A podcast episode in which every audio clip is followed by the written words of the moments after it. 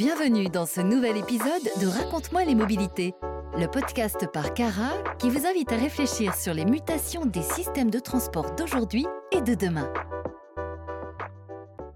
Parmi vous, qui a déjà commandé en ligne et a reçu son colis sous 48 heures? Je parie que la plupart d'entre vous ont déjà rencontré cette situation.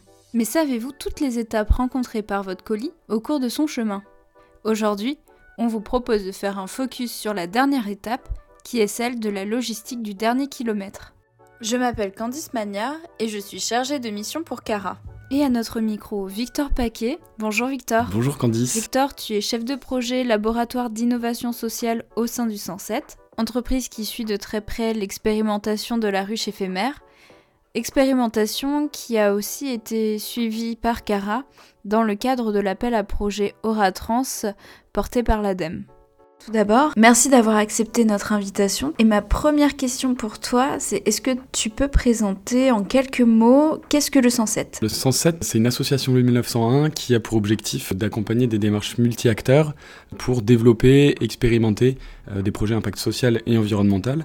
Donc l'idée, c'est vraiment de favoriser la coopération entre acteurs du territoire, donc acteurs publics, privés, associatifs, mutualiser les forces et les mettre en coopération, les faire travailler ensemble euh, à travers des ateliers d'intelligence collective euh, qui vont permettre de faire émerger euh, des solutions concrètes, opérationnelles, qu'on va ensuite pouvoir tester sur le terrain.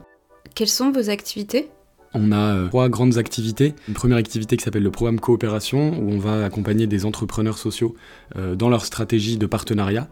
Donc c'est voilà, des entrepreneurs qui sont plutôt en phase de développement, donc environ deux ou trois ans d'activité. On a un deuxième programme, c'est le, programme d'accompagnement, donc le nom est encore en réflexion, qui va accompagner plutôt donc, des collectivités, des entreprises sur des thématiques particulières, par exemple la gestion des encombrants dans une collectivité ou euh, la stratégie d'espace de, coworking pour euh, une collectivité rurale. Puis la troisième activité, celle sur laquelle je travaille, qui s'appelle les laboratoires d'innovation sociale, où là on part euh, d'une problématique précise pour les habitants du territoire, donc ça peut être par exemple la lutte contre les de lit, l'accès à l'eau pour les personnes sans abri, la précarité énergétique, le recyclage des déchets du bâtiment ou encore la logistique dernier kilomètre à vélo. On va mobiliser un collectif d'acteurs, tout type d'acteurs du moment que euh, ces personnes travaillent autour de la thématique. Et on va euh, les faire travailler ensemble à travers euh, des ateliers d'intelligence collective, donc avec une méthodologie de design thinking. qui va permettre voilà, d'identifier les besoins, de faire émerger des solutions qu'on va ensuite structurer et expérimenter sur le terrain. Je reviens sur le projet de la ruche éphémère. Est-ce que tu peux me dire un petit peu euh, la, genèse de ce projet? Comment vous en avez eu l'idée? Donc c'est un laboratoire d'innovation sociale qui a été mené en 2021. On avait réuni une trentaine d'acteurs dont le CARA autour du sujet de la cyclologistique. Est-ce que tu peux nous dire pourquoi Victor le 107 avait ciblé ce sujet-là? Pourquoi on avait choisi ce sujet Parce que à l'époque, il y avait une dynamique en cours sur Lyon avec beaucoup d'acteurs qui euh, commençaient à se développer et avoir aussi beaucoup d'activités, et puis différents dispositifs euh, qui, euh, qui, se mettaient en place. il y avait notamment la question de la mise en place de la zone à faible émission, qui venait contraindre les acteurs de la logistique et du transport.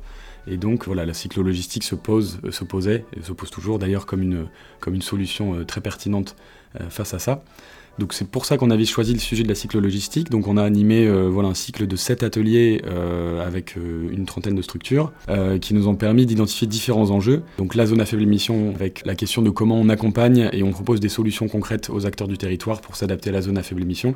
Et deuxième gros enjeu qu'on a identifié, c'est que sur le sujet de la cyclo-logistique, il y a une vraie problématique d'accès au foncier. C'est-à-dire que pour voilà, réaliser des activités de cycle logistique, on a besoin d'avoir euh, du foncier logistique, euh, des entrepôts, euh, concrètement en centre-ville, et c'est des espaces qui sont rares, chers, peu disponibles. Partant de ces constats, on a construit ensemble le projet de la ruche éphémère. Donc à la base, l'idée c'était d'utiliser de l'espace extérieur, se passer de foncier pour réaliser des activités de logistique et en particulier réaliser une rupture de charge, donc un transfert de marchandises euh, d'un camion à un vélo cargo. Donc ça c'était l'idée qui est sortie du laboratoire, en tout cas du, ce qu'on appelle la phase de laboratoire, donc ces ateliers d'intelligence collective.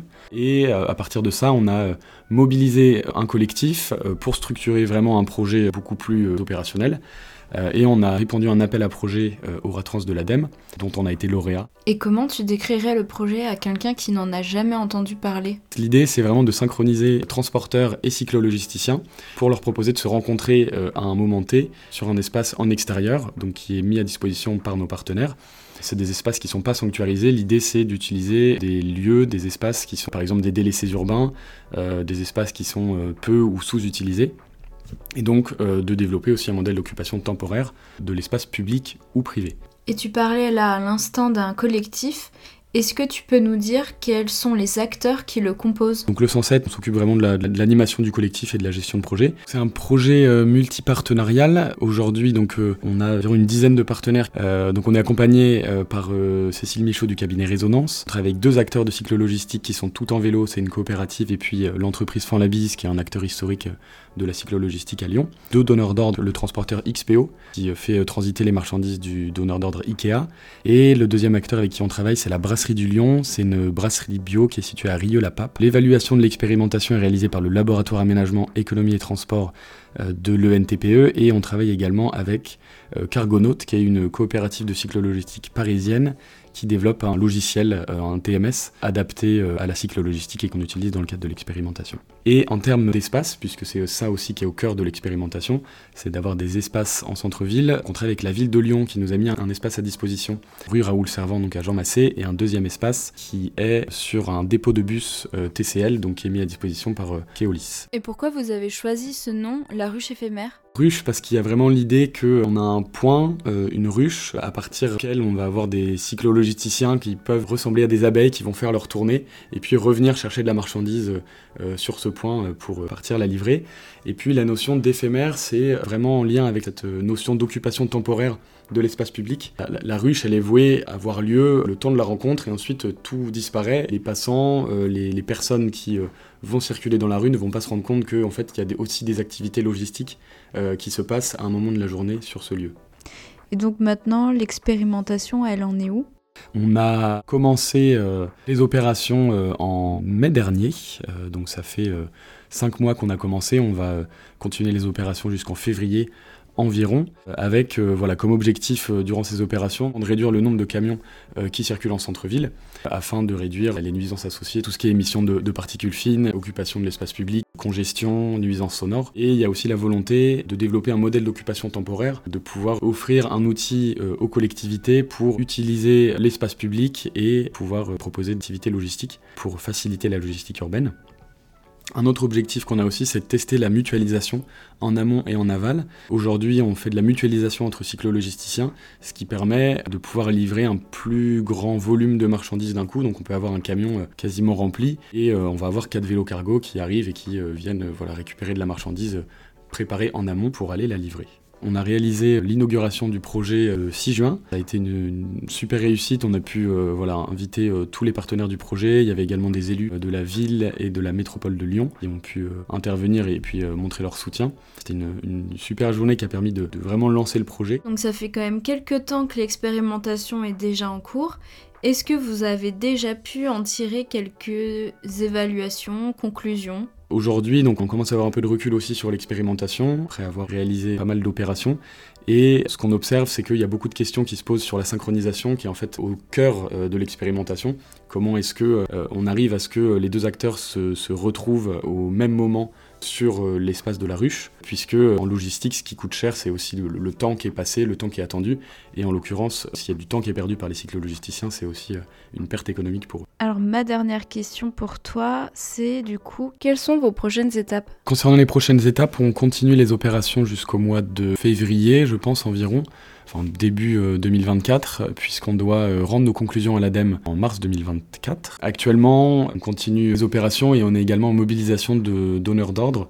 Donc on recherche de nouveaux partenaires à intégrer dans l'expérimentation pour avoir euh, davantage de flux à faire transiter et avoir des opérations plus régulières, ce qui nous permettra aussi, on l'espère, de renforcer le modèle économique de l'expérimentation. On ne sait pas encore ce qui va se passer après l'expérimentation, puisque on attend d'avoir les résultats de l'évaluation pour pouvoir prendre des décisions voilà, euh, tirer les enseignements euh, de l'évaluation et ensuite pouvoir prendre une décision sur euh, une deuxième phase du projet ou une, transmission à un acteur sur le territoire.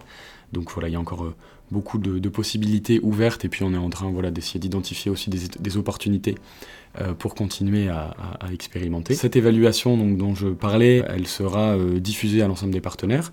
Voilà, dans le cadre de l'ADEME, on fait une évaluation environnementale du projet et puis on va aussi euh, rendre un, protocole d'expérimentation pour en faire aussi un outil à disposition du territoire, mais aussi d'autres territoires en France. Voilà pour les prochaines étapes. Et euh, si vous êtes intéressé par le projet, que vous souhaitez euh, échanger, en savoir plus, ou que vous souhaitez rejoindre l'expérimentation, n'hésitez pas à me contacter. Je me ferai un plaisir d'échanger avec vous. Très bien, mais merci Victor pour ce partage et ce témoignage, et je vous souhaite plein de réussite pour la suite. Et quant à nous, on se retrouve prochainement pour un nouvel épisode de Raconte-moi les mobilités. Raconte-moi les mobilités, le podcast mensuel proposé par Cara, votre réseau d'acteurs du transport et de la mobilité. Retrouvez tous nos épisodes sur Deezer, Apple Podcasts, Spotify et YouTube.